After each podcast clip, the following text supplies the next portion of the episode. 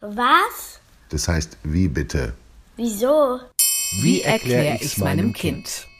Was das Tolle am DFB-Pokal ist, von Tobias Rabe. Alle Kinder, die jünger als zehn Jahre sind, haben im Fußball keinen anderen deutschen Meister als Bayern München erlebt. Im April 2012 gewann Borussia Dortmund die silberne Schale. Seitdem ist der Kampf um den Bundesligatitel langweilig. Im DFB-Pokal, der seinen Namen vom Deutschen Fußballbund hat, ist das anders. Im gleichen Zeitraum holten die Bayern nur fünfmal den goldenen Pokal. Zudem durften Wolfsburg, zweimal Dortmund und Frankfurt jubeln. An diesem Samstag kommt noch ein Team dazu. Freiburg und Leipzig spielen im Finale.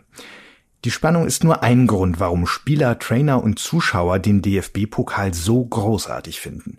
Dass es verschiedene Sieger gibt, liegt am Format des Wettbewerbs. In der Bundesliga spielen 18 Mannschaften zweimal gegen jede andere. Das sind 34 Spiele. Gibt es mal eine Niederlage, ist das nicht so schlimm. Wer am Ende die meisten Punkte gesammelt hat, gewinnt die Meisterschaft, auch wenn einige Spiele verloren wurden. Im DFB-Pokal kann sich das keine Mannschaft leisten.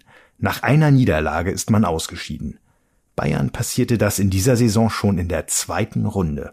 Falls es nach 90 Minuten in einem Spiel unentschieden steht, gibt es 30 Minuten Verlängerung. Ist auch danach kein Sieger gefunden, folgt ein Elfmeterschießen. Wie dramatisch das sein kann, hat Frankfurt am Mittwoch im Endspiel der Europa League gezeigt. Auch das ist ein spannender Wettbewerb im gleichen Format. Schön ist auch, dass jede Mannschaft in Deutschland im DFB-Pokal mitspielen kann.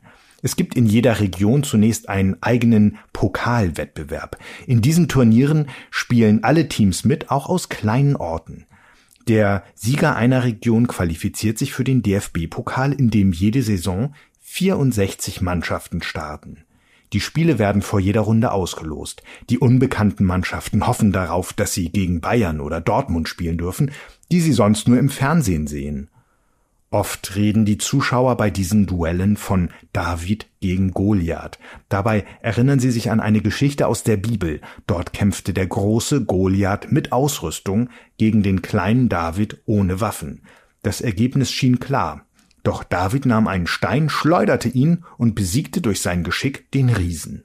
So ist es auch im DFB-Pokal. Nicht immer gewinnen die berühmten Profis. Manchmal setzen sich auch die unbekannten Spieler durch.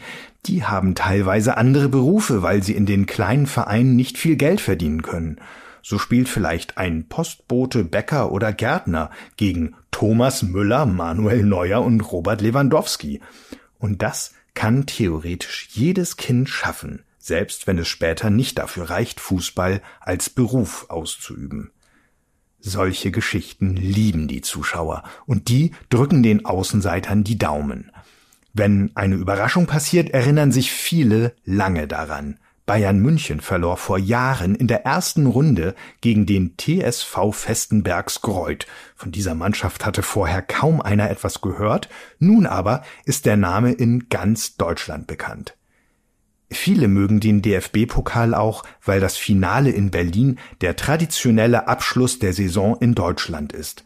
Es ist eine große Feier vor der Sommerpause. Seit 1985 findet das Endspiel im Olympiastadion statt, in das fast 75.000 Zuschauer passen.